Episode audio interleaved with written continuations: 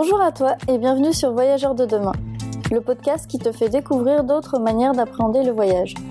Je m'appelle Hélène et je suis la petite voix qui va t'accompagner tout au long du podcast.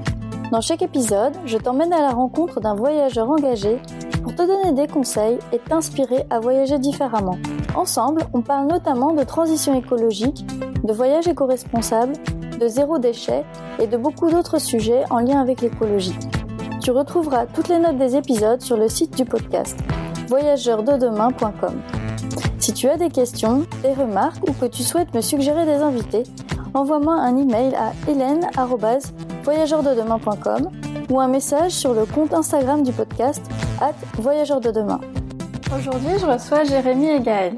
Après avoir rêvé en regardant des vidéos de voyageurs en voilier sur YouTube, ils décident de se lancer et de prendre des cours pour apprendre à naviguer et voir si ce mode de vie pourrait leur plaire. Un an après, les voilà propriétaires de leur bateau Kerguelen et prêts à entamer un périple sur les océans à la découverte du monde. Ensemble, on a parlé de changement de vie, de voyage en voilier et de réduction de ses dépenses énergétiques et de ses déchets, qui sont une vraie nécessité en bateau. Ils ont aussi partagé leurs astuces pour choisir son voilier et minimiser son impact sur les écosystèmes marins. Bonne écoute Bonjour à tous les deux et merci beaucoup d'avoir accepté mon invitation. Bonjour. Bonjour. Alors déjà, pour commencer, est-ce que vous pouvez m'en dire un petit peu plus sur euh, qui vous êtes, quel âge vous avez, d'où vous venez et ce que vous faites dans la vie? Alors moi je m'appelle Gaëlle, j'ai 34 ans bientôt. Euh, je viens de Belgique, mais j'habite à bord de mon voilier depuis quelques mois en France et je n'ai plus de travail. Et donc moi c'est euh, Jérémy, 34 ans, j'étais chef de projet dans l'informatique et euh, donc euh, j'ai emménagé avec Gaël et Monsieur Chat sur le voilier depuis quasiment presque un an maintenant. Pour rentrer dans le vif du sujet, comment ça s'est fait et quand ça s'est fait votre prise de conscience écologique à chacun? Est-ce qu'il y a eu un élément déclencheur particulier ou pas? Alors je dirais que Déjà par la force des choses, en fait, le fait d'emménager sur le, voilier, c'est un espace super restreint et il y a plein de choses qu'on peut plus faire comme on faisait avant dans la vie de tous les jours. Euh, je vais prendre la, gestion des, euh, des, poubelles, par exemple. Mm. Euh, dans la vie de tous les jours, tu peux avoir une poubelle chez toi de, je sais pas, 30 litres, 50 litres, il y en a qui ont des poubelles plus grandes, mais sur le voilier, il n'y a pas de place, donc c'est une poubelle de 10 litres. Donc en fait, quand tu as une poubelle aussi petite, ta gestion des déchets, elle est pas la même, et donc tu es obligé de de changer ta manière d'acheter, de consommer, de, de, faire à manger pour avoir beaucoup moins de déchets. Donc je pense que ça, par la force des choses, on a été obligé quelque part de, de s'adapter. Ben c'est là où ça a pris vraiment, ça s'est vraiment marqué dans le dans le concret, ça s'est traduit dans nos actes du quotidien. Mais c'est vrai que même si je fais un pas en arrière, en fait, le pour moi, la prise de conscience, elle a été faite un peu avant, même si dans notre notre vie quotidienne, on les appliquait pas. On se rendait bien compte que nos actes du quotidien avaient des répercussions. On voyageait énormément et, on voyait bien que dès qu'on quittait la France, on, était confronté directement à, cette pollution, au fait que notre bouteille de plastique se retrouvait euh, en Asie d'un seul coup. Enfin voilà, c'était des choses auxquelles on, on, en était conscient, euh, mais on n'avait pas pris d'action très concrète. Par contre, c'est vrai que on s'était toujours un peu freiné. Euh, enfin, quand je dis freiné, c'est un gros mot, mais le, par exemple, on avait toujours eu envie de partir en voyage de longue durée. C'était toujours un désir présent chez nous, mais on voulait pas le faire en avion. C'était pas en adéquation avec la manière dont on voulait voyager, c'était pas en adéquation avec le mode de transport qu'on voulait utiliser. On n'avait jamais eu de déclic et on n'envisageait pas en fait une, une autre manière parce qu'on n'était pas vraiment conscient d'alternatives possibles. Et, et puis au final, quand on, quand on a testé la voile, là, on s'est rendu compte que c'était probablement un mode de transport plus en adéquation avec euh, notre philosophie, notre mode de vie et euh, l'impact qu'on voulait avoir à plus grande échelle. Qu'est-ce que tu penses qui t'a bloqué en fait, euh, ou qui vous a bloqué plutôt sur le fait de pas nécessairement avoir pris d'action concrète à la base avant d'aménager dans votre voilier? Je pense que déjà on a, on a ses habitudes en fait. On, on est habitué à sa petite vie et puis euh, puis c'est facile. Hein, tu vas au supermarché, t'achètes des trucs. Euh, enfin tout est facile en fait dans la, dans la vie. Euh, je vais dire mhm. sur terre, à terre plutôt. Euh, du coup, Même si, ouais, comme, comme le disait Gaël, on, avait déjà réfléchi sur euh, notre mode de consommation, tout ce genre de choses, manger moins de viande, euh, acheter en vrac, enfin voilà, plein de petits exemples comme ça. On n'avait vraiment pas vraiment sauté le pas euh, par facilité en fait, parce que c'était tellement facile de garder de garder ses habitudes. Je pense que c'était une question de facilité, effectivement, mais aussi une question de ne pas prendre le temps pour ça, parce que, enfin, quand je regarde un peu le rythme de vie qu'on a eu euh, les trois dernières années, par exemple, avant d'emménager à bord du voilier, on était dans deux appartements différents et dans deux villes différentes euh, du fait de nos boulots. Euh, donc on ne se voyait plus que les week-ends. Et donc c'est vrai que le temps qu'on passait ensemble était devenu un temps précieux. Donc on voulait euh, faire le maximum de choses durant ce laps de temps-là. On voulait pas passer plusieurs heures à faire nos courses le samedi, par exemple. et puis moi, je voyageais énormément pour le boulot. Je passais quasiment 50% du temps sur la route. Et donc c'est vrai que le temps que j'avais dans mon appart, en fait, ben, J'étais plutôt en mode, euh, je veux pas me prendre la tête, je veux rien faire de particulier, euh, je veux que les choses aillent très vite. Euh, et donc voilà, c'était vraiment une, c'était pas le bon exemple à suivre, mais c'était un peu la dynamique dans laquelle on, se trouvait. Euh, ouais, c'est ça. C'est, euh, je prends, euh, moi j'étais à Paris. C'est vrai que tu finis le boulot. Bon, bah, tu, tu rentres, mm. tu descends en bas, il y a un Picard, tu vas acheter ton Picard et ton surgelé, tu remontes. Et pour rebondir là-dessus, sur le bateau, on n'a on a pas de congélateur, on n'a pas de four, on n'a pas de micro-ondes. Donc tu peux pas faire ça de toute façon. Tu peux plus faire ça. T'es obligé de repenser complètement ce que tu, ce que tu cuisines. Et c'est vrai qu'on a un peu plus le temps. Euh, même si on pourra y revenir plus tard, euh, on n'a jamais autant travaillé que sur le bateau en définitive, même si on n'a plus de vrai travail maintenant. Euh, on a un peu plus le temps de, de faire à manger, d'aller au marché euh, et de, de cuisiner nos propres repas. Hmm. Et du coup, à la base, qu'est-ce qui vous a donné envie euh, d'aménager sur le bateau? Est-ce que c'était l'optique de, de, faire ce voyage? Ou c'était plus changer de mode de vie euh, je pense qu'il y a un peu des deux. Euh, alors l'origine de, de, ce projet, en fait, c'est j'ai, j'ai vu euh, des vidéos sur YouTube de d'Australiens au début, puis d'Américains qui faisaient le tour du monde en voilier. Et pour moi, avoir un voilier, il fallait être riche et il fallait être vieux, quoi. Parce que c'est un peu ça le monde de la voile. et quand j'ai vu ça, je me suis dit ah en fait c'est pas vraiment ça et et c'est plutôt un moyen cool de transport. Tu voyages avec ta maison et et, et, tu voyages euh, au final très lentement à ton rythme. C'est toi qui décides. Alors pas totalement parce que c'est un peu la météo qui décide, mais c'est toi qui décides euh, ce que tu fais. Et j'en ai parlé à Gaëlle. Elle m'a dit euh, hors de question, j'ai le mal de mer. Euh, je ne ferai jamais ça. Donc forcément YouTube, quand tu regardes une vidéo, il t'en recommande une autre. Donc il m'a recommandé d'autres vidéos. J'ai renvoyé des vidéos à Gaëlle. Et elle a dit bon pourquoi pas, on peut prendre un cours de voile. Donc on est allé prendre un cours de voile. Et c'est vrai que bah, la première sortie, tu, tu sors du port, il y a plus de plus de moteur, il y a que le vent dans les voiles, euh, des dauphins, des marsouins, des oiseaux, euh, et puis euh, et puis t'avances quoi. Et, et là c'était euh, c'était c'était trop bien. Et on s'est dit bah c'est comme ça qu'on veut on veut voyager. Mais c'était la première fois que vous faisiez du voilier tous les deux? Ouais, il y a deux ans et demi, donc en août 2017, on a pris le premier cours et on n'était jamais monté sur un bateau avant, jamais notre vie. Vous avez fait ça où d'ailleurs vos cours? Alors le tout premier c'était Boulogne, mais en fait après c'était à Dunkerque. On a pris tous nos cours à, à Dunkerque, au centre régional de voile. Euh, donc c'est des cours où tu es avec euh, d'autres personnes euh, de tout niveau. Euh, c'est des petits voiliers de pas de course, mais ouais de 8 mètres. C'est assez rapide. Et puis en fait tu euh, voilà, tu vas quand tu veux. Tu leur dis je viens sur une demi-journée, sur une journée, et puis t'apprends t'apprends à naviguer. Mm. Euh, en plus de ça, on a pris des cours euh, pendant l'hiver, parce que pendant l'hiver, ils ne naviguent pas, donc il y a des cours théoriques sur euh, la météo, les marées, les courants, euh, lire une carte marine, savoir se positionner sur une carte marine. Donc en, en parallèle de, des cours pratiques, on a pris des cours théoriques aussi. Et toute cette formation, ça vous a pris combien de temps? Une bonne année. Euh, en fait, il n'y a pas de bonne, il a pas de réponse générale à ça. C'est-à-dire qu'il y en a qui prennent des cours depuis 20 ans bon, c'est cool, ils continuent à prendre des cours, ils achètent pas un voilier, et puis euh, c'est très bien. Nous, euh, on a tout de suite expliqué notre projet euh, ambitieux, parce on est arrivé, on a dit bah nous on veut partir, et voilà. Ils nous ont dit ah oui d'accord, et mais ils nous ont surtout dit bah vous êtes au bon endroit puisque bah, c'est là qu'il faut apprendre. Euh, donc on a discuté avec eux et en fait au bout d'un an ils nous ont dit bah il y a pas 50 000 options, hein. soit vous continuez à prendre des cours et puis bah nous on va continuer à faire des, des ronds devant Dunkerque parce qu'il y a une zone école de voile devant Dunkerque et puis tu restes dans cette zone école. Euh, soit ben, vous achetez votre voilier et puis euh, vous continuez à prendre sur votre voilier et puis un jour vous partez. Et donc, euh, donc on est parti sur cette deuxième option et puis ils nous ont accompagnés sur le choix du voilier et puis à continuer à prendre des cours sur, sur notre voilier. Et comment vous avez choisi d'ailleurs votre voilier? On avait quelques critères à la base qui étaient des indispensables et la première contrainte c'était la taille de Jérémy. Donc il fait, il fait 2 mètres. Ouais, je fais quasiment 2 mètres, ouais.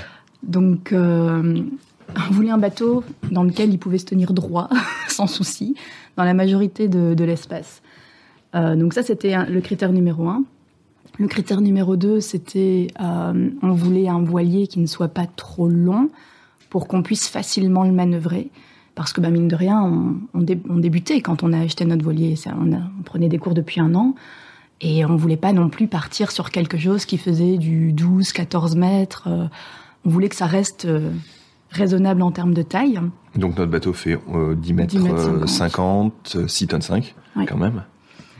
Et, euh, et, donc du coup, quand tu regardes les voiliers dans cette longueur-là, il y a très peu de modèles où la hauteur à l'intérieur, donc la hauteur sous barreau, comme on l'appelle, euh, soit en fait euh, de plus de 2 mètres. Ouais, c'est assez rare les, bateaux avec une hauteur sous barreau aussi grande.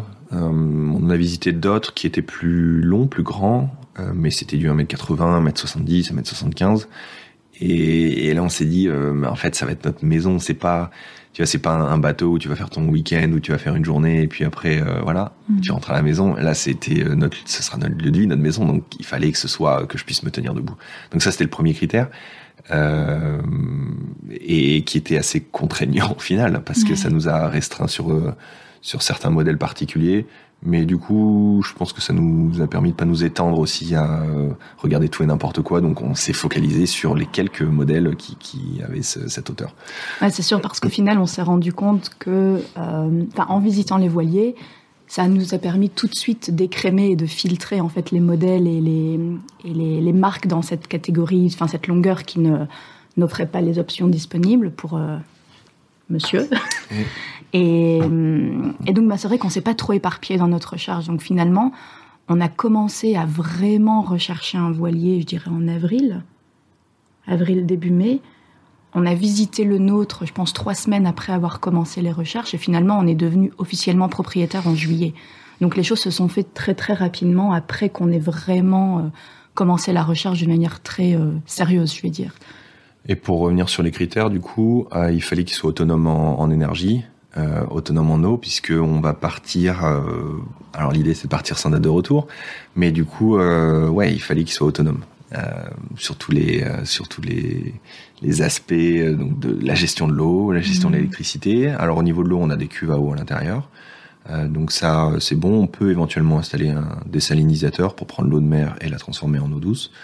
Euh, chose qu'on ne fera pas, je pense, mais euh, il nous reste à installer des panneaux solaires pour être euh, autonome en, énergie. Et l'un des derniers critères qu'on avait aussi, c'était de ne pas avoir trop de travaux à faire à bord, parce qu'au final, on s'est dit, on part déjà de loin, on débute au niveau de la voile, on veut pas en plus avoir, je sais pas moi, deux, trois années de travaux à faire à bord du bateau, et au final, en fait, ne jamais partir parce qu'on se décourage de bah, de la durée et de, la, de notre lenteur parce qu'on a une courbe d'apprentissage énorme dans tous les domaines. À la base, on n'était pas spécialement manuel, on n'avait jamais trop fait de travaux puisqu'on louait nos appartements, donc c'était pas dès qu'il y avait quelque chose à faire, on appelait notre euh, notre propriétaire. Mais là, euh, là, c'est à nous de, de, nous bouger et de, de faire les choses. Donc c'est sûr que voilà, on voulait quelque chose qui soit quand même à notre portée en termes de, de maintenance et d'entretien euh, avant le départ. Et du coup, quand vous avez acheté euh, le bateau, c'était déjà, vous étiez déjà sur le projet de partir ou c'était plus on commence avec la maison et après euh, c'est venu l'idée du projet?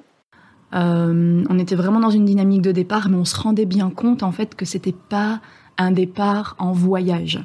On se rendait compte que c'était vraiment une transition vers un autre style de vie, puisqu'au final, ben, on lâche nos appartes, on lâche nos boulots, on vend la majorité de nos biens on garde quelques affaires chez nos proches euh, qu'on souhaiterait retrouver si un jour on rentre.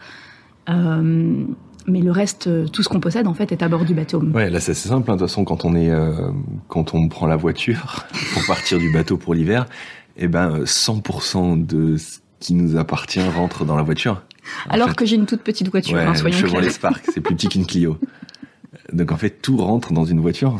Et en fait, tout, quand on dit tout, c'est qu'est-ce qu'il faut pour euh, pour vivre? Il faut un passeport mm. euh, ou une carte d'identité, euh, deux semaines d'affaires, bon, un ordinateur portable, un appareil photo et, des chaussures. C'est c'est ce qu'on tout ce qu'on a. Hein. Et Monsieur Chat. Comment on passe de deux appartes pleins entre guillemets à un bateau? Alors la première chose, c'est Le Bon Coin et Marketplace Facebook. Ça, c'est la première chose. Et ça aide beaucoup déjà. Je pense que ça t'enlève une bonne moitié de, de, tout ça. Après, tu passes par euh, des sacs poubelles pour mettre tes vêtements qui sont en bon état et que t'as pas mis depuis 10 ans et que tu gardes dans ton placard et que si ça fait 10 ans que tu le mets pas, tu le mettras toujours pas dans 10 ans. Donc tu mets tout dans un sachet et tu donnes à des associations. Ça, on a rempli 14 sacs poubelles de, c'était des grands, c'était des 80 litres, je pense. 14 sacs poubelles. C'est énorme. Alors après, c'est des affaires qu'on a accumulées depuis euh, 10 ans, 15 ans, mm. mais peut-être plus des fois. Mais 14 sacs poubelles, et déjà là, c'était à vider 75%. Euh, après, il y avait quand même quelques souvenirs qu'on a qu'on a stockés chez nos chez nos parents, euh, tous nos souvenirs de voyage. Euh, donc ça, on n'allait pas le, le, donner ou le jeter, on l'a on l'a conservé, mais on le prend pas sur le bateau. Et puis, euh, et ben en fait, on se rend compte qu'au final, il n'y a pas besoin de, de de beaucoup de choses. Il n'y a pas Hmm. Il nous manque rien en fait sur le bateau, il nous manque rien, on a tout. Non, et même on se faisait la réflexion, euh, on a deux semaines de vêtements par exemple à bord, mais on se rend compte que euh, pendant plusieurs semaines, on va tourner sur deux, trois t-shirts différents, qu'on va laver entre temps bien sûr, mais, euh, mais au final, on, remet tout le temps les mêmes choses, même si on a plus d'affaires à bord. Donc on se dit même là, on pourrait en fait être plus sévère avec nous-mêmes et, et prendre moins de vêtements. Quoi, donc, finalement, la, la transition, enfin moi je l'ai c'est pas que je l'ai mal vécu, mais elle a été quand même un peu rude parce que je pensais qu'on était quand même dans une dynamique où on ne consommait pas trop. Je pensais qu'on était, euh, qu'on faisait attention euh, euh, à nos achats, qu'on n'était pas hyper dépensier, etc. Enfin, je ne nous voyais pas comme étant des gens qui jetaient leur argent par les fenêtres au quotidien. Et puis au final, quand on a dû vider nos appartes et que j'ai vu tout ce qu'on avait accumulé au cours des, c'était quoi, huit dernières années, puisque l'appartement à Lille, on l'avait depuis huit ans. Mm. Euh, là, c'est clair que moi, je me suis pris une claque en me disant, mais mince, euh, finalement, on a tellement de choses qu'on n'a absolument pas utilisées depuis euh, plusieurs années. C'est juste indécent, en fait. Là, moi, j'ai vraiment, j'ai eu quand même un, un, coup à la conscience en me disant, ma mince, finalement, le, le mode de vie que je suis en train de choisir et auquel je, je crois fondamentalement, c'est clairement pas ce que j'ai appliqué ces, ces dernières années. Donc le changement va être drastique et au final, l'emménagement à bord a rendu la transition beaucoup plus simple puisque comme tu le disais, on n'avait pas accès à, tout le confort ou à tout l'espace qu'on peut avoir dans une maison ou dans un appartement classique. Et du coup, euh, question plus pratique, euh, comment vous gérez euh, comment vous gérez tout ce qui est lessive, même réapprovisionnement en eau, tout ça? Alors pour l'instant, on est toujours au, port, le bateau est toujours au port à Dunkerque, donc c'est bien parce qu'il y a des sanitaires en dur. euh, pour les, les, les, gens qui ont des bateaux. Euh, donc il y a des lave-linges, euh, il y a tout ce qu'il faut en fait à l'intérieur de, des sanitaires. Donc là il n'y a pas trop de problèmes. Pareil, il y a des arrivées d'eau sur les pontons, donc c'est assez facile de remplir le bateau. Euh, après une fois parti, euh, le linge, euh, bah, tu le fais à l'eau de mer et tu rinces à l'eau douce. Ouais. Donc tu prends des, tu prends une bassine quoi et tu, tu mets ton linge et tu marches dessus et à l'ancienne quoi et tu frottes et tu frottes et après tu, tu rinces à l'eau douce donc euh, tu utilises peu d'eau douce au final pour faire le plein d'eau. Euh, alors là il y a deux options. J'en parlais tout à l'heure. T'as le désalinisateur donc tu prends l'eau de mer, tu la transformes en eau euh, douce. Euh, alors là c'est une grosse installation en tout cas sur la taille de notre voilier ça tient énormément de place. Euh, donc je pense qu'on le fera pas.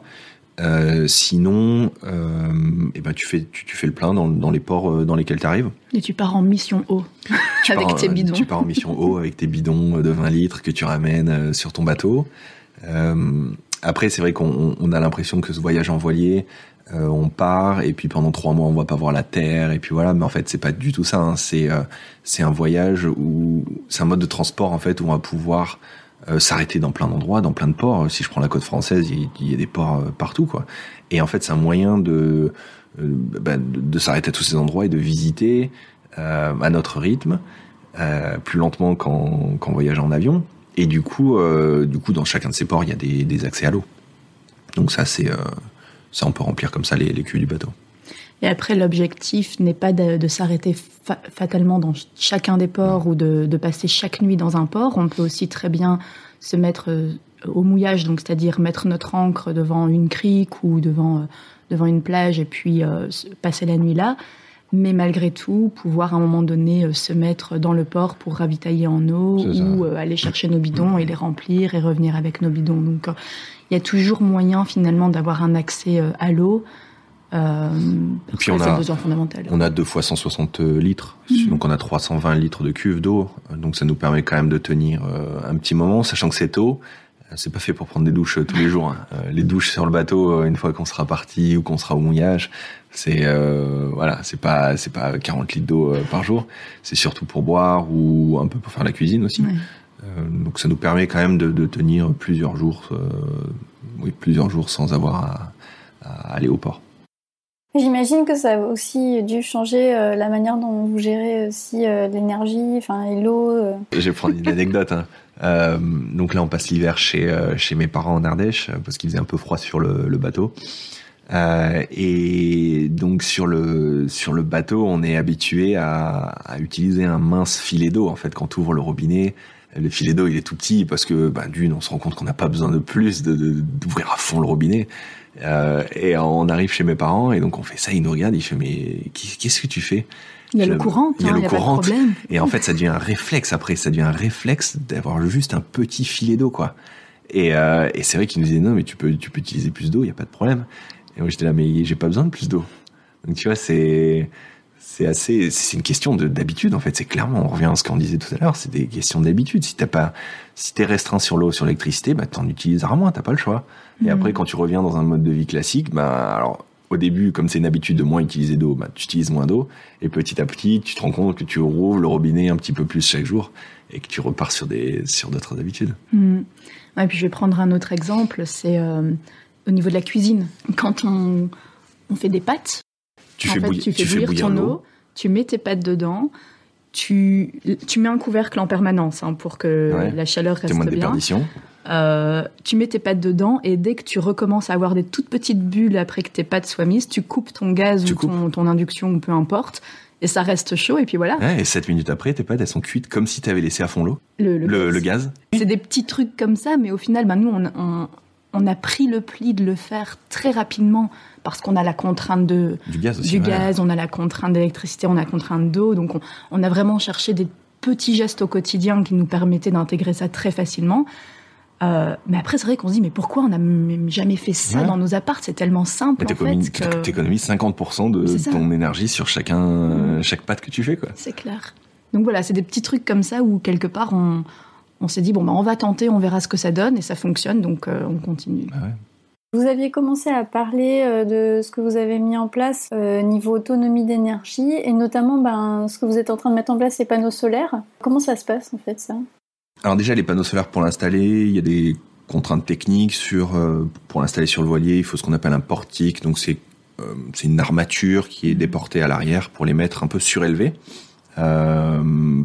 Il y a plusieurs méthodes hein, pour installer des panneaux solaires sur un voilier. Tu peux les poser sur le pont, tu peux les poser à plusieurs endroits forcément sur un voilier. Il y a des voiles, et si les voiles cachent euh, ou fassent de fond de l'ombre sur les panneaux solaires, ça marche moins bien. Donc euh, ils sont installés à l'arrière du bateau. On n'avait pas de portique sur le bateau, donc on en a construit un euh, avant de partir pour l'hiver là. Donc il est, il nous reste à l'installer. Donc ça c'était la première étape, faire un portique pour supporter les panneaux solaires. Après, ben, il faut faire l'estimation de notre consommation d'énergie à bord. Donc tu prends chacun des postes, tu regardes combien ça consomme. Donc tu prends euh, euh, tes lumières intérieures, tes ordinateurs, ta centrale de navigation, l'autopilote, le frigo, le frigo, tu prends tout. Et puis tu regardes combien ça te consomme sur 24 heures, et puis tu adaptes la taille des, des panneaux solaires en, en conséquence. Euh, sachant que pour... Euh, alors l'idée c'est pas de dire j'ai euh, cette consommation et je vais prendre un petit peu plus. L'idée c'est de réduire la consommation déjà au, au, maximum ou au minimum, selon le sens où on le prend, et après de prendre les panneaux solaires. Je prends un exemple, les lumières à l'intérieur, c'était des, c'était des ampoules halogènes je pense. si tu, tu, on a mis que des LED par exemple. Et tu divises par, euh, je pense que c'était par 20. Oui, c'est ça, c'était énorme. Euh, tu divises par 20 la consommation d'électricité. Alors c'est une, c'est pas une consommation énorme, mais quand tu divises par 20 tes 14 ou 15 ampoules, je peux dire que ouais, ton panneau solaire, il, est moins important et donc le, le prix total que tu dois investir dans l'installation de ces panneaux solaires. Donc on a commencé par ça, réduire tout ce qu'on pouvait au minimum. L'installation des LED, c'est notamment une chose. Et puis voilà, là on va passer sur l'étape euh, panneaux solaires, installation à proprement parler des panneaux solaires. Je sais que vous avez aussi euh, réfléchi à, d'autres solutions pour limiter la, pollution euh, du bateau, notamment par le revêtement. Il y a peut-être d'autres choses d'ailleurs. Est-ce que vous voulez en parler un petit peu? C'est vrai qu'on sur les bateaux, en dessous des bateaux, sous la coque du bateau, quand on fait pas de voile, on a l'impression que bah, ton bateau il est posé sur l'eau, il avance et c'est joli, tu es respectueux de l'environnement parce que tu avances avec avec le, vent et tout est tout est beau. En fait, euh, sous la coque d'un bateau, il y a ce qu'on appelle un anti-fouling. Euh, un anti-fouling, c'est pour empêcher en fait tous les êtres vivants. Hein, c'est un biocide mmh. euh, qui empêche tous les êtres vivants, euh, les algues, les, les, petits animaux marins, les coquillages, de s'accrocher à la coque du bateau. parce que s'ils s'accrochent à, la coque, ben, ton bateau il avance, il avance plus vraiment quoi. Il glisse plus sur l'eau. Donc c'est une sorte de peinture en fait que tu appliques, que appliques par euh, deux couches, trois couches, quatre couches, cinq couches, euh, qui la plupart du temps s'érode petit à petit. Donc en fait, au fur et à mesure que tu navigues, euh, bah, elle s'en va et puis du coup, elle libère des biocides et puis du coup, les, les animaux s'accrochent pas. Donc quand on s'est rendu compte, on savait pas du tout hein, qu'il y avait ça au début sous un bateau, hein, nous, nous, non plus. Et quand on s'est rendu compte de ça, on s'est dit, ben, est-ce qu'il n'y a pas un autre moyen, quoi? Parce que c'est beau d'aller sur, sur les océans, mais si tu, si le but du jeu c'est de tuer tout ce qui euh, s'approche de ta coque, c'est quand même moyen. Alors tu vas pas tuer un dauphin, mais bon, c'est ça, ça, pollue. Alors j'ai plus les chiffres en tête, mais ça pollue des centaines de milliers de litres euh, d'eau euh, juste avec un litre de, de ce truc-là, quoi. Et donc il y a d'autres solutions aujourd'hui qui existent, notamment ce, ce revêtement adhésif. c'est des fibres de nylon et donc en fait euh, c'est un revêtement qui se colle sous la coque du bateau et ça empêche euh, ben, ça fait le, même effet un peu que l'anti-fouling avec du biocide sauf que bon cette fois-ci il n'y a pas de a pas de biocide et ça empêche à tous les tous ces éléments là de, de s'accrocher sur la coque du bateau. Et c'est vrai que en emménageant à bord du voilier, on s'est vraiment dit, bon, ça va devenir notre maison. De quelle manière est-ce qu'on peut limiter au maximum notre impact? Parce qu'effectivement, c'est pas comme si on allait avoir euh, le contrôle sur tout, mais qu'est-ce que nous, à notre niveau, on peut faire pour limiter les choses. Et donc finalement, quand on s'est rendu compte de ce, fameux anti-fouling qui était euh, très polluant au final, on a vraiment recherché énormément d'informations, on a fait beaucoup, beaucoup de recherches, on a posé beaucoup de questions, mais on avait tout le temps des réactions un peu sceptiques en fait sur le concept. C'était toujours euh, ouais mais bon euh, l'anti-fooling ça fonctionne quoi. Donc euh, là tu vas te lancer dans un truc euh, où il n'y a pas vraiment de retour c'est nouveau on sait pas trop enfin, voilà les, gens étaient enfin c'est toujours une question d'habitude au final tu vois le le côté bah on a toujours fait comme ça ça fonctionne donc pourquoi changer? Et hum, et donc c'est vrai qu'on on ne savait pas dans quoi on se lançait en essayant un anti-fooling qui soit respectueux de l'environnement mais au final, on est content d'avoir pris, euh, d'avoir pris cette action parce ouais, que euh, ben, se dire que on, on va jusqu'au bout de, de nos convictions personnelles et qu'on essaye au maximum de, de limiter notre impact dans sa petit côté satisfaisant, même si au final euh, l'investissement de base est plus, plus important que, enfin d'un point de vue financier, c'est plus important que de faire ton anti-fooling euh, à un moment T. Euh, bon, moi, je le regrette pas en tout cas d'avoir pris cette démarche. C'est très bien. J'y connais vraiment rien à la voile, mais il y a d'autres choses que qu'on peut faire euh, sur un voilier pour euh, limiter l'impact. Ou il y a d'autres choses qu'on ne sait pas forcément. Bah, minimiser l'utilisation du moteur. Ouais, donc en fait sur un voilier il y a quand même un, un moteur hein, parce que quand tu arrives au port, tu es obligé d'allumer ton, ton moteur pour faire les manœuvres. Euh, donc minimiser l'utilisation. Il y en a qui, alors là, là ça pose débat parce que c'est compliqué quand même sur l'installation sur un bateau, mais d'installer un moteur électrique sur le voilier. Mmh Là, là c'est compliqué parce que du coup, ça, ça demande des, euh, des panneaux solaires monstrueux parce que pour recharger les batteries de, de ça. Euh, et puis en termes de si, si tombe en panne, c'est très dur de faire la maintenance de ces moteurs électriques pour l'instant. Toi-même en tout cas, parce que nous aussi, si le moteur euh, diesel il tombe en panne, il faut qu'on sache le, le réparer. Mais ouais, sur les, il y en a quelques-uns qui sont passés mmh. au au moteur électrique sur le voilier. Euh, si vraiment tu veux aller plus loin, tu peux faire ça. Mais sinon, sur le voilier en lui-même, il n'y a pas tant de, tant de choses que ça qui me viennent à l'esprit. Hein. je suis en train de réfléchir. Non, il n'y a pas tant. Après, c'est plutôt dans les habitudes, euh, les habitudes à bord. Euh, où là, ben, nous, on sait qu'on peut encore mettre des actions en place pour. Ben, on parlait de limiter nos déchets tout à l'heure. Ben, clairement, on est pour l'instant dans cette dynamique-là de recherche de solutions pour, pour minimiser le tout. Mais pour le voilier à proprement parler, je vois pas de, de points supplémentaires. Ou alors on n'est pas encore au courant et, mmh. on apprendra ça en cours de route. Le zéro déchet sur euh, le bateau, comment vous gérez ça? Avant d'emménager, on n'était pas dans une dynamique zéro déchet. Aujourd'hui, je pense qu'on n'est toujours pas zéro déchet, mais on tend vers. Donc on est vraiment dans une dynamique où on cherche à minimiser au maximum euh, bah, nos déchets, tu parlais de la taille des poubelles hein, qui font 10 euh, litres sur le bateau, et c'est vrai qu'en emménageant, on en sortait une euh, tous les deux jours peut-être. Je nous revois au début, quelques jours après, on va emménager. On était là, mais il n'y a pas moyen de faire quelque chose pour qu'on pour qu'on arrête d'aller vider la poubelle tous les jours là-bas, parce que c'est trop chiant, quoi.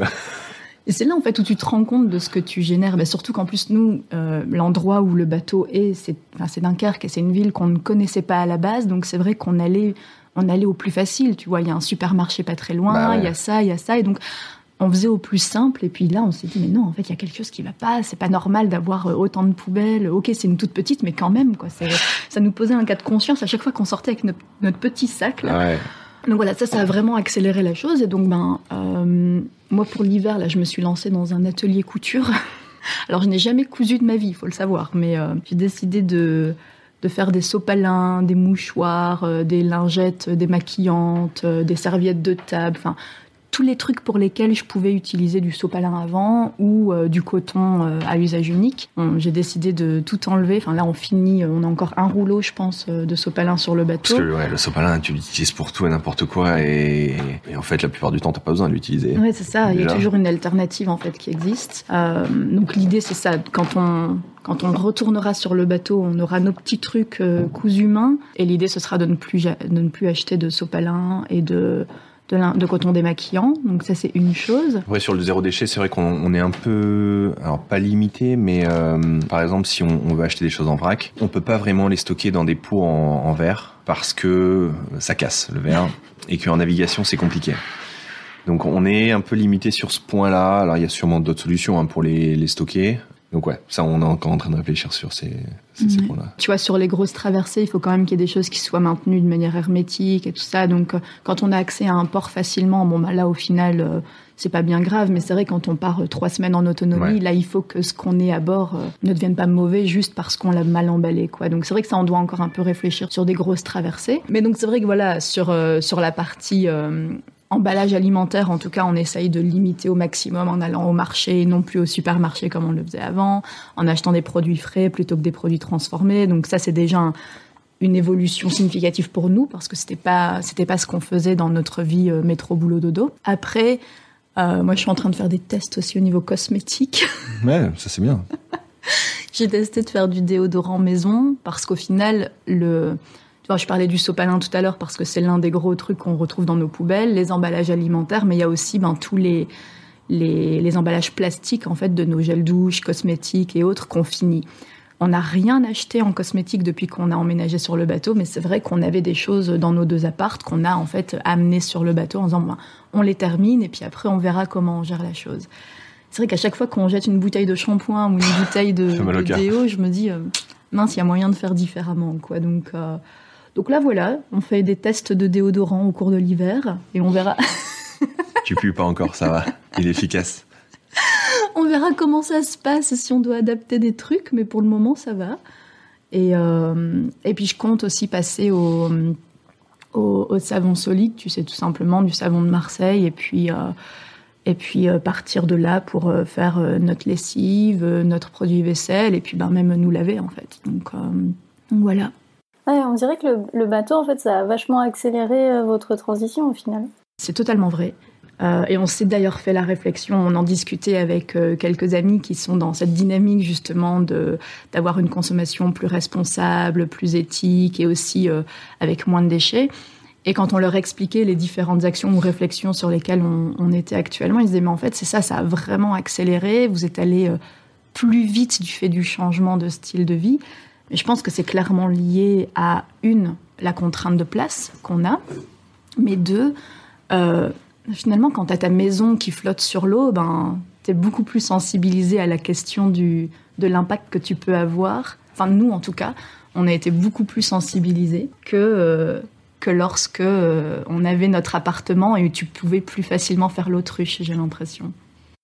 Et du coup, d'ailleurs, alors votre projet, c'est de faire quoi exactement? Vous avez déjà un parcours? Alors, le projet, il n'y a pas de date de retour. Donc c'est ça en fait, on voulait euh, on voulait partir dans ce qu'on appelle un tour du monde, même si c'est un peu le terme marketing tour du monde, parce que je sais pas si un jour on fera le tour du monde, mm. mais on voulait partir sans date de retour parce que euh, je pense que si tu as une date de retour, quelle qu'elle soit, hein, qu'elle soit euh, trois semaines, deux mois, un an, pour ceux qui font des tours du monde en, un an, tu t'es tenté de, de, courir et de rusher tout ce que tu veux faire pour avoir terminé tout ce que tu veux voir dans ce laps de temps. Et donc du coup, encore une fois, quelques peu importe la, durée, tu auras l'impression d'avoir couru euh, après le temps. Et on veut pas avoir ça, donc on, on se met pas de date de retour, ce qui veut pas dire qu'il y en aura pas une, mais en tout cas, on, comme il n'y a pas de date de retour, et eh ben si on veut rester, euh, si on traverse l'Atlantique et qu'on veut trois mois en Martinique, on restera trois mois en Martinique parce qu'il n'y a pas de de retour. Tu vas à la Sainte-Lucie pendant deux mois. Bon alors je sais pas les visas, il y a sûrement des restrictions, mais si tu restais le maximum, tu resteras le maximum. Alors si tu t'es dit, euh, je vais faire le tour du monde en deux ans, et eh ben en fait tu sais que tu peux rester un mois à cet endroit, un mois à cet endroit, un mois à cet endroit, et peu importe les rencontres que tu fais et tes envies qui auront forcément changé au cours du voyage, et eh ben en fait tu es obligé de te restreindre à ça, ou bien de changer de totalement tes plans et au final ben de de revenir sur un mode de je n'ai pas de date de retour, tu vois. Mm. donc on n'a pas de date de retour on, se laisse plein d'options. Hein. Peut-être qu'on va traverser l'Atlantique, on va adorer une île, euh, on va vendre le bateau, on va s'installer sur l'île et on restera là pendant euh, je sais pas combien de temps. Comme je dis toujours, peut-être qu'on va arriver euh, au Belize et puis on va vendre des crêpes au Belize. Tu vois, tu, sais pas en fait. Il y a tout qui peut arriver comme t'as pas de date de retour. Après, on se laisse vraiment la porte ouverte à tout, dans le sens où si après avoir traversé l'Atlantique et avoir caboté un peu aux Caraïbes, on se dit bon ben en fait c'était cool, mais finalement c'est pas le mode de vie qu'on veut. On a envie de rentrer en France, on a envie de rentrer en Europe, on a envie de reprendre des boulots euh, comme on avait euh, avant de commencer ce projet. C'est aussi une option qu'on se laisse. Si on veut maintenant s'installer quelque part et se lancer dans des boulots qui n'ont absolument rien à voir avec ce qu'on faisait avant, pas de problème non plus. Ou alors, si on adore la navigation et qu'on veut encore naviguer pendant 10 ans, ben moi je vois aucun souci à ce qu'on s'arrête euh, sur différentes îles pour un peu renflouer les économies et puis euh, continuer à naviguer en fait. Donc euh, il n'y a pas de, pour moi là il y aura pas de de bonne ou de mauvaise réponse, il n'y aura pas de sentiment d'échec parce que ce sera vraiment une question de s'écouter, voir ce dont on a envie et euh, s'adapter en conséquence au final. Puis comme tu le disais, les rencontres vont vraiment façonner notre voyage aussi parce que on, connaît des gens qui sont. Je pense que 100% des gens qu'on connaît qui sont partis ont annoncer un projet ou un parcours ou des pays visités. Et tu les vois ils traversent l'Atlantique et au bout de deux jours ils, ils font un post sur, Facebook pour dire ah en fait euh, on va pas là on a changé de plan on fait autre chose tout le monde j'ai pas vu une seule personne qui n'ait pas changé de, mm. de, plan. Mais d'ailleurs que ce soit en bateau ou en, en van ou, ou peu importe en fait euh, quand tu pars sur une longue durée euh, j'ai rarement vu des gens qui ont suivi leur plan et puis autant de pas en avoir oui, mais c'est ça. Et on a souvent la question de la part de nos amis ou de nos copains voyageurs qui nous disent ah mais est-ce qu'il y a vraiment un endroit où vous voulez absolument aller? Vous vous dites ah là c'est on fait ce voyage pour aller à tel endroit ou sur telle île et en fait nous, on n'a pas du tout ça. C'est ça, ouais. C'est plus la question est-ce qu'il y a euh, une destination finale? Et en fait, il y en a pas. Après, c'est vrai qu'il y a des endroits qu'on aimerait voir, mais en fait, il y a pas vraiment. Tu me dis euh, parce que l'idée c'est de traverser l'Atlantique d'ici la fin d'année prochaine. Une fois non, de cette année, on est en 2020. 2020, de cette année, fin de cette année d'ailleurs. Euh, est-ce qu'il y a une île où tu as envie d'aller? Non, on va faire toutes les îles. on va faire ce dont on aura envie à ce moment-là. Mais ouais, c'est. Donc c'est marrant. On part, mais pas vraiment avec un programme de voyage défini. La seule chose qu'on a définie, c'est qu'on veut traverser l'Atlantique d'ici fin 2020. Donc ça veut dire qu'avant ça, il faut faire les côtes. Enfin, il faut. On va faire les côtes françaises, espagnoles, portugaises. Puis après aller aux Canaries, puis au Cap-Vert, et de là traverser en s'arrêtant euh, le temps qu'on souhaite euh, sur les différentes étapes. Mais c'est la seule contrainte qu'on ait. Et après, les autres, euh, les autres explorations ou les autres contraintes qu'on va avoir vont être en fait liées au, météo et au vent et à la saisonnalité en fait de, tout ça. Donc, c'est pas nous qui, qui nous disons bah, on va rester autant de temps à tel endroit, puis ensuite on ira là-bas on va plutôt adapter le programme selon les, vents favorables, selon euh, ah bah oui, mais tiens, là on a le courant et le vent qui vont dans telle direction, donc on va plutôt aller sur cette île-là avant et puis ensuite on ira là-bas plutôt que plutôt qu'autre chose quoi. Donc faut être assez flexible au final. Euh, enfin, vous dépendez en fait de la nature euh, et des intempéries.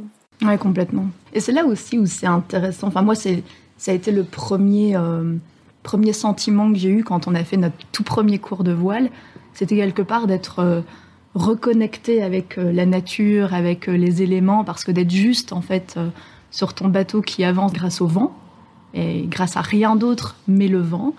bah là, tu te dis en fait, on, est peu de choses et c'est ça te recentre un peu sur l'essentiel. Est-ce que des fois vous avez eu des, petites anecdotes d'aventure ou de petites difficultés avec justement la nature? Est-ce que tu as encore une heure? Ah, à ce moment-là, ok. Et pourtant, on n'a pas beaucoup navigué.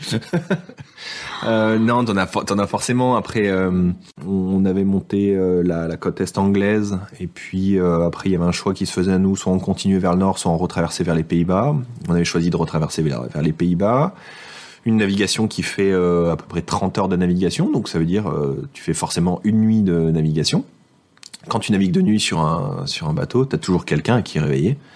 Euh, c'est pas, tu mets pas l'autopilote et t'attends que ça se passe et puis tu te réveilles le lendemain matin et voilà. Donc t'as toujours quelqu'un qui est de, de car, ce qu'on appelle de car dans le cockpit, à l'extérieur. Et puis on avait regardé la météo et il y avait du vent, voilà, qui soufflait euh, de manière assez stable. Euh, 15 nœuds de vent, rafale 20, donc euh, 15 nœuds, ça fait à peu près 30 km heure, c'est largement acceptable. Ça faisait donc, c'est heure par heure, 15-20, 15-20, 15-20 toute la journée. Et à 17 heures, c'est marqué 20-25, euh, et puis l'heure d'après, 15-20, 15-20, 15-20. Donc on dit, bon, il va y avoir un petit coup de vent à, à 17 heures, et puis voilà, donc on part, il fait beau, euh, on avance tranquille, et effectivement, à 17 heures, on se retourne, et on voit, mais euh, tu vois, comme dans les films, une barre de nuages qui doit faire bah, de l'horizon d'un côté à l'horizon de l'autre. Donc ça devait faire, je sais pas, 300 km, une barre de nuages, mais un truc noir, quoi. Droit dans le ciel. Et tu dis, euh, c'est quoi ce, c'est quoi ce délire? Et donc là, on se remémore nos, nos cours de, de, navigation euh, théorique pendant l'hiver, où en fait, on comprend que c'est euh, ce qu'on appelle un front, un front d'air qui arrive et qui, qui souffle un peu plus. Donc d'où la météo qui dit 20-25 au lieu de 15 on fait le nécessaire sur le bateau, on réduit un peu les voiles pour avoir moins de puissance, pour que le bateau reste euh, contrôlable. Et puis, euh, en fait, euh, on garde l'anémomètre, donc qui indique la vitesse du vent. Et en fait, c'est marqué 15, ça monte à 20, 25, 30, 35, 37 nœuds. Donc là, ça commence à faire 70 km heure, 75 km heure. Donc là, le bateau, déjà, l'autopilote, lui, il suit plus parce qu'il y a trop de trop de vagues, trop de puissance il nous restait un tout petit peu de grand voile qui était sorti, il fallait la rentrer. Pour rentrer une grand voile, il faut, se mettre face au vent. Donc quand tu te mets face au vent, forcément, tu te prends la houle, les vagues face au vent. Donc à ce moment-là, il y avait 5 mètres de, creux. Donc ça veut dire que tu montes euh, et que tu descends, il y a 5 mètres entre les deux. Donc quand tu montes, bah, t'as le nez vers le ciel. Quand tu descends, t'as le nez qui va dans l'eau. Et là, la grand voile, elle descend pas. Elle descend pas et, là, quand t'es face au vent, en fait, ça, ça flop flop dans tous les dans tous les sens. Elle tape. Euh, tu peux la déchirer, tu peux l'abîmer. Euh, puis ton bateau, même si on avait allumé le moteur pour rester manœuvrant, il, il répond pas comme il faut, quoi. Et je dis, donc là, on était accroché depuis longtemps. On a des points d'accroche sur le sur le bateau avec des longes de sécurité. On a des lignes de vie qui vont de l'arrière du bateau jusqu'à l'avant, au cas où tu as besoin de, sortir euh, du cockpit. Et je dis je suis obligé d'aller en pied de main pour aller voir ce qui pour aller voir ce qui se passe, quoi, parce que la, la grand voile elle descend pas. Donc là, bah, tu t'accroches à la ligne de vie, sachant que ton bateau il continue à faire euh, monter, descendre, monter, descendre. Euh, quand il descend, t'as tes pieds qui, qui décollent de 3 à 4 cm, de 3 cm. Donc tu vas en pied de mât, tu t'accroches autour du mât, euh, tes bras ils glissent comme ça, ils montent, ils descendent parce que ben tu prends des vagues quoi. Et en fait c'était c'était la, la, la, voile était un peu bloquée à un endroit donc je réussis à débloquer ce, ce truc-là. Je reviens à quatre pattes au cockpit parce que voilà, tu peux pas marcher, c'est pas possible. En plus, euh, moi qui fais deux mètres, mon centre de gravité, il est pas comme la plupart des gens, donc euh, il est un peu trop haut.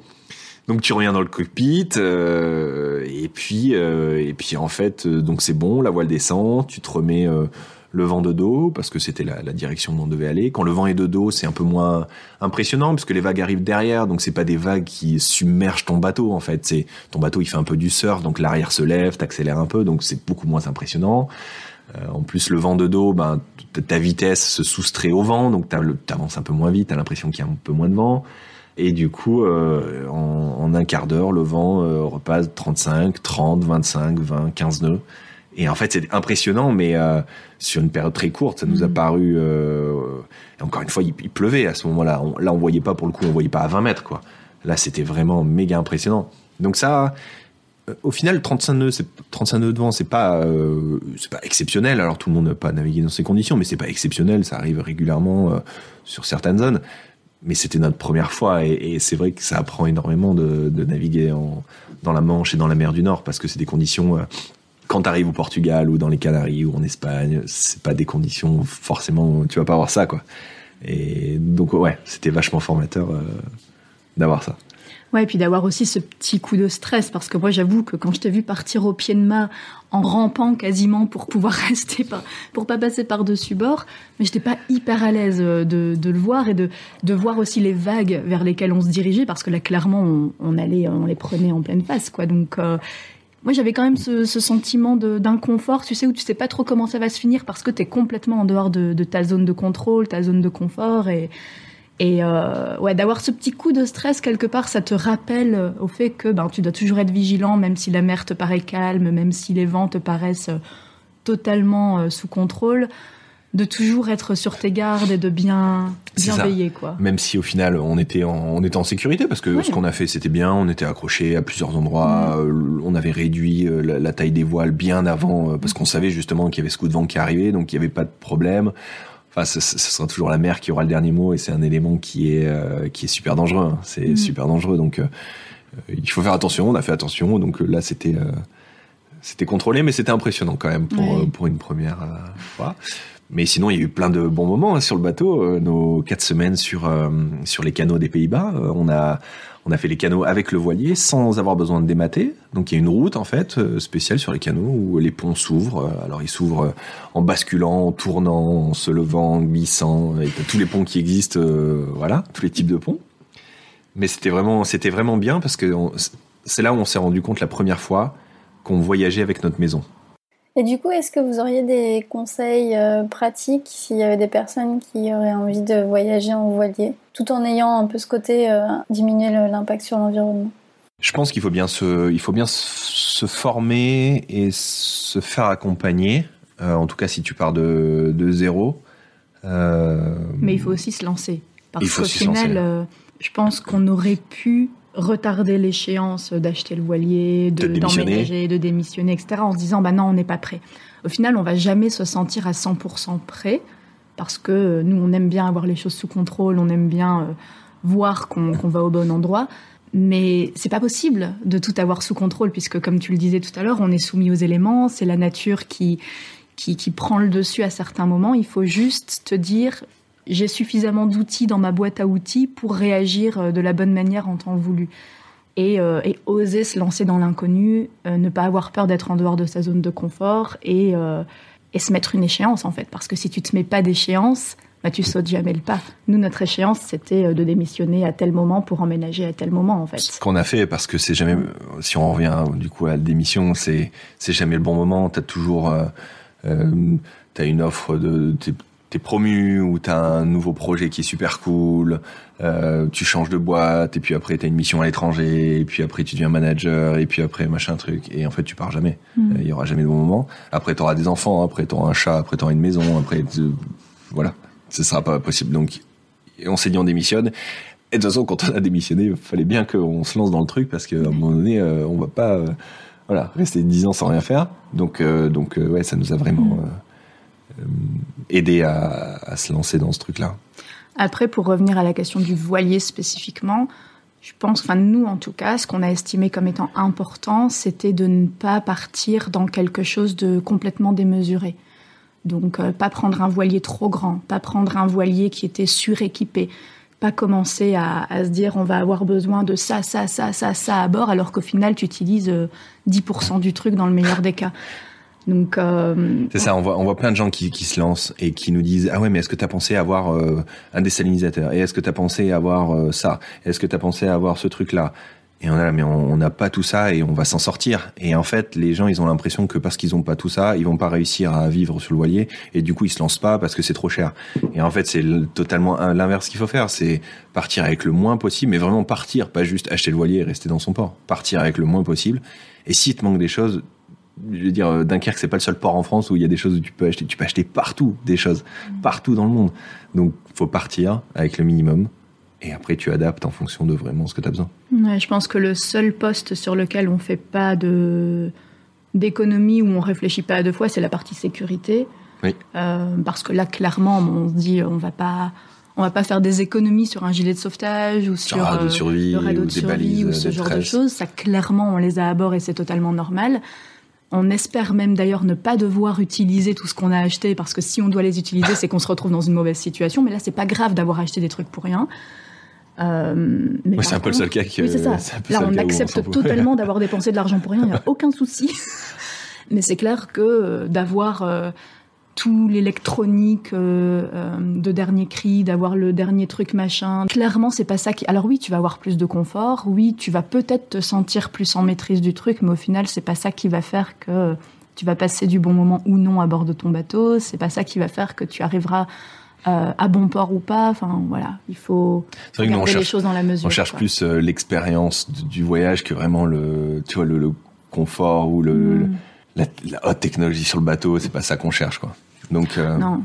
Non, mais après, tu vois, quand je parle de confort, c'est même pas spécialement euh, des trucs. euh, Enfin, je vais penser à, à la douche, on en parlait tout à l'heure, tu vois, mais je sais très bien que quand on va traverser l'Atlantique, on va pas prendre une douche tous les jours, quoi. Clairement ouais, pas. loin de là. Clairement pas. Mais je sais qu'il y a des gens qui partent avec cette optique de ah ben si j'ai pas de désalinisateur, donc ça veut dire que je peux pas prendre de douche, donc du coup ça veut dire que ça va pas aller, donc. Bah non, c'est juste que tu revois, euh, tu revois ta manière de vivre et, et tes attentes par rapport au projet dans son ensemble et par rapport à, à l'expérience que tu veux retirer. C'est pas nécessaire de prendre une douche chaque jour quand tu es à bord de ton bateau et que tu traverses l'Atlantique, quoi. C'est pas. Donc ouais, premier conseil, allez dans un centre de voile, prenez des cours, ça vous donnera envie d'acheter un voilier. Deuxième étape, acheter le voilier. Troisième étape, partir. Vous voyagiez beaucoup euh, avant de, de faire le, le voilier? Du coup, avant, on faisait un, pff, je, je dis un grand voyage, mais on essayait de voyager deux, trois semaines d'affilée, euh, une fois chaque année. Et après, dès qu'il y avait un long week-end, on partait, et un nouvel an, on partait à chaque fois. C'est vrai que de, de Lille, on, alors maintenant c'est plus trop vrai, mais de, en prenant l'aéroport à Charleroi avec euh, Ryanair, tu vois, on a fait un Charleroi-Budapest pour euh, 8 euros aller-retour. C'était il y a longtemps, c'était il y a 2012. 2012, ouais. Maintenant ils le font plus trop, mais tu vois, on est parti, euh, c'était un lundi, et puis nous, on regardait les billets pour le week-end, euh, je sais pas quand, et puis en fait, on a vu qu'il y avait un départ jeudi matin à 6h, un truc comme ça, donc bon, faut se lever à 4h30, quoi. Mais euh, du jeudi au dimanche, ou du jeudi au lundi soir, un truc comme ça, avec des horaires un peu bâtards, tu vois, les gens. Il y a personne qui prend ses billets, et du coup, bah, deux jours avant, on a posé euh, deux jours de congé, et puis on a pris ça, quoi. Mais c'est pour ça aussi qu'au début, on se posait. C'est pas qu'on se posait pas la question, mais ça coûtait rien en fait de prendre l'avion. Et donc c'est vrai que tu te dis, ben plutôt que de prendre euh, X semaines pour aller à tel endroit, je prends mon avion et Ouais. puis euh, ça me coûte 10 balles et puis voilà quoi. Donc c'est vrai que c'était c'était clairement indécent quoi les tarifs qu'ils faisaient. Donc ouais, c'est vrai que Ryanair bon ils ont vachement changé leur politique et c'est Ouais. pas plus mal je pense, mais Ouais. euh, c'était c'était n'importe quoi. On prenait l'avion à tout va pour on des avait petits city trips en on- Europe comme ça. On posait, je me rappelle, il y a une, une année, je crois qu'on a fait 14 pays. Et oui, parce qu'en fait, quand tu combinais avec les jours fériés qui tombaient avant ou après un week-end, en fait, tu devais pas poser plus de congés que ça. Euh, parce que moi, à l'époque, j'avais 20 semaines de congés, euh, 20 semaines, 20 jours de, de congés. Ouais, oui, on n'avait pas énormément de Ouais, jours de c'est ça, congé, c'est juste que pas- C'était un mois de mai où tu avais, je sais pas, Mhm. trois longs week-ends. Donc, on avait pris, euh, on avait fait une fois en Belgique, une fois en, en Italie, une fois, je sais pas, à Luxembourg. Ouais. Euh, et puis, ouais, on avait fait, ouais, 12, 14, 12, 13 pays, je crois, sur une année. C'était. C'était pas, c'était pas, on, courait pas après les pays, hein. C'est juste que c'était tellement facile, en fait, de voyager avec l'avion que, pff, bon, bah, prenez le truc et puis y allez, quoi. Ouais. Mais c'est là où, aussi où on a vu que notre manière de voyager a vachement évolué, en fait. Ouais. Parce que euh, ça, ça nous dérangeait pas d'aller euh, d'aller comme ça pour euh, deux jours dans un endroit Ouais. et de tu vois de reprendre après notre vie normale et tout ça alors que maintenant tu nous dis ben t'as l'occasion d'aller euh, trois jours à tel endroit tu prends l'avion puis tu reviens machin je suis pas sûre qu'on soit tenté tu vois on va se faire un week-end en France. Ouais, c'est bien aussi. donc c'est marrant de voir comment tu peux évoluer en, en quelques années comme ça Et qu'est-ce qui vous a fait évoluer par rapport à l'avion? Moi, c'est, je pense, que c'est le fait de, Tu vois, tu prends l'avion, dix ans après, t'es à l'autre bout du monde et t'as rien vu au milieu. Mm. T'es juste, t'es parti du point A, t'es arrivé au point B. Et en fait, euh, et souvent quand tu prends l'avion, alors nous, l'avion c'était associé par exemple à deux semaines de congé, ou donc tu savais que quand tu prenais l'avion, eh ben t'avais forcément euh, quelque chose qui, dans la foulée aussi, qui te ramenait chez toi, quoi. T'avais l'avion qui refaisait le même euh, trajet, toujours envoyé en entre les deux, et tu repartais au boulot. Donc je pense que c'était aussi le fait d'associer l'avion à t'as une période définie, mm. tu pars pour une période définie. Euh, ouais, je sais pas, les aéroports et tout ça. On est devenu allergique aux gens. L'idée d'optimiser, quoi. Vu que t'as pas beaucoup de congés, t'optimises. Ouais, c'est ça aussi, ah, je pense. Oui, mais clairement, c'était. Euh, on a là, on a trois semaines de congés. Comment peut-on faire pour profiter au maximum des vacances sur place en découvrant le pays, la culture et tout ça, tout en perdant le moins de temps possible dans le transport on initial. On travaillerait encore. Qu'est-ce qu'on ferait pour nos congés? On n'aurait pas le choix. Enfin, on n'aurait pas le choix. Tu peux partir moins loin ou tu peux partir en, train, mais si tu as envie, je sais pas, d'aller en Colombie. Ouais, non, c'est sûr. Parce que tu dis, euh, j'aimerais bien voir la Colombie. Tu travailles, tu as trois semaines de congé, tu es obligé de prendre l'avion, tu peux pas prendre le bateau. Bah, soit tu fais le choix de, de voyager moins loin. C'est toujours une question de contrainte du coup et de comment tu balances les choses. Parce qu'à un moment donné, dans, trois semaines, tu pour même t'as beau prendre un train ou n'importe quoi, tu pourrais pas aller plus loin qu'un certain point quoi qui t'amène à une semaine et demie de trajet où tu vois tu peux pas aller non c'est sûr. l'idée c'est pas non plus c'est pas la course à aller de plus en plus loin. Mais du coup c'est vachement bien vous ce que vous faites parce que vous avez repensé en fait votre vie pour euh, l'organiser autour du voyage au final. C'est peut-être ça qu'il faudrait bah penser en fait. Ouais c'est ça c'est de ne pas rester dans ton dans ton travail d'être d'employé en fait qui où t'as cinq semaines de congé point barre et plutôt d'essayer de travailler pour toi et du coup de te donner la, la flexibilité de. Mm. Alors c'est sûr que tous les gens du monde entier ne pourront ne peuvent pas travailler comme ça. Tu vois, tu peux pas avoir 5 euh, milliards de personnes ou 7 milliards de personnes qui font ça, c'est pas mm. possible. Mais c'est vrai que si tu es capable de travailler à distance et d'avoir la flexibilité, c'est bien. De... Mm. Je pense qu'il y a beaucoup de gens qui se posent la question hein, de ça. Enfin, c'est toujours le grand dilemme, tu vois tu veux t'évader, mais en même temps, tu as les contraintes du travail. Après, justement, enfin, on se faisait de la réflexion suite à nos, à nos quatre semaines aux Pays-Bas. À aucun moment, on s'était dit, on va utiliser nos trois semaines de congé euh, qu'on prend d'affilée pour aller passer trois semaines aux Pays-Bas. Jamais ça nous a traversé l'esprit. Tu vois, quand on travaillait, on s'est jamais dit ça. Et pourtant, là, on a passé quatre semaines aux Pays-Bas. On aurait pu passer deux fois plus de temps et on s'est jamais ennuyé. Ah non, On a adoré, euh, on a adoré l'endroit. Et donc, c'est vrai que, alors, je ne sais pas si, si tout le monde serait tenté par ça, mais je pense qu'il y a quand même une réflexion à avoir sur bah, est-ce que j'ai vraiment besoin de faire 10 heures d'avion pour avoir l'expérience que je recherche dans tel pays? Ou est-ce que c'est quelque chose que je peux en fait trouver plus proche de chez moi? Euh, parce que clairement, on s'est pas du tout ennuyé aux Pays-Bas. On s'est pas dit à un moment donné, bah, qu'est-ce qu'on fait là? C'est un peu nul ou quoi? Jamais, jamais, jamais, quoi. Et, ah sûr. et on, avait, on était clairement dans une, dans une culture qu'on qu'on connaissait moins. moi, j'avais bossé aux Pays-Bas, donc du coup, je connaissais un peu la culture, je parlais un peu la langue, donc voilà. Mais, mais on n'était pas en zone de confort en permanence, quoi. Tu vois, quand on devait parler de trucs techniques bateau, on savait pas. tu vois, c'était c'était compliqué parce qu'on n'avait pas le vocabulaire, on n'avait pas, voilà. Donc, euh, ouais, je pense qu'il y a vraiment une réflexion sur euh, comment vivre tes l'expérience que tu recherches ou, euh, ce que tu veux retirer justement de, tes vacances ou de ton évasion ailleurs qu'à l'autre bout du monde. Mais c'est sûr qu'après, tu peux pas dire Ah, moi, je suis allée à tel endroit. Enfin, tu vois, c'est, mmh. t'as l'impression que c'est moins shiny ou je sais pas, je sais pas comment le dire, mais. Bling bling. Ouais. ouais, c'est vrai, il y a un vrai problème avec ça. Genre, tu ticks les box, les checklists, tout ça. Ah, et moi, c'est vrai que sur euh, la question de l'avion, bah, il y a cette dynamique dont tu parlais de, on est un peu téléporté d'un endroit, d'un point A à un point B. Mais moi, c'est aussi de voir la quantité de vols que j'ai faites pour mon boulot. Et pourtant, je restais une semaine maximum sur place. Mais le nombre d'avions que j'ai pris, le nombre d'aéroports que j'ai visités pour mon boulot, alors que j'étais responsable RH, quoi. C'était pas, j'avais pas un boulot qui a priori nécessite de beaucoup voyager. Mais ouais, j'ai, je passais beaucoup, beaucoup de temps dans les aéroports. Même quand j'étais plâtrée, j'étais dans les aéroports, quand je me suis cassé le pied. Donc, du coup, voilà, c'est. Ça, ça m'a quand même fait un peu remettre les choses en perspective en me disant, mais mince, euh, si moi, à mon niveau, je voyage autant pour le boulot, alors que j'ai pas un poste euh, global, tu vois. J'avais un poste euh, sur certains pays en Europe, donc voilà.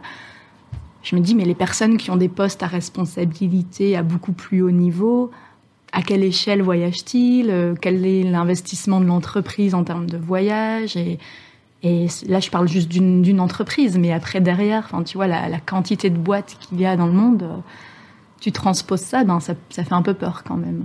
Moi, c'est surtout ça qui m'a fait, euh, fait vouloir prendre un peu un, pas de recul sur la manière dont, nous on voyageait. Et, et je pense que c'est aussi pour ça que la voile m'a parlé à ce point, à ce moment-là, parce que peut-être que si on avait pris notre tout premier cours de voile il y a cinq ans, j'aurais peut-être pas été sensibilisée de la même manière. Je ne sais pas, mais euh, je pense qu'aussi c'était le bon moment pour euh, pour vouloir essayer une, une autre, un autre moyen de transport, quoi, tout simplement.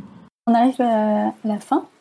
Est-ce que vous auriez des livres, euh, des podcasts, des personnalités à suivre, par exemple sur les réseaux sociaux ou autres ressources à recommander? Alors des personnalités, nous?